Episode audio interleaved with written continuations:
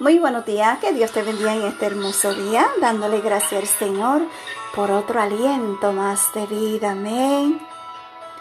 Haznos conocer que la historia de la Navidad es la promesa a cada uno de gloria eterna. Si vamos a la palabra de Dios en el Salmo 115, versículo 1, su palabra nos dice, la gloria del Señor no es para nosotros no es para nosotros, sino para tu nombre, por causa de tu amor y tu verdad. Hoy envía algo de tu propio amor al mundo.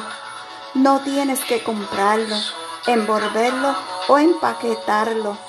Tan solo da amor a los demás. Amén. Recuerda que Dios es amor. Que tengas un bendecido día y una vez más, gracias por escuchar un café con mi amado Dios. Shalom.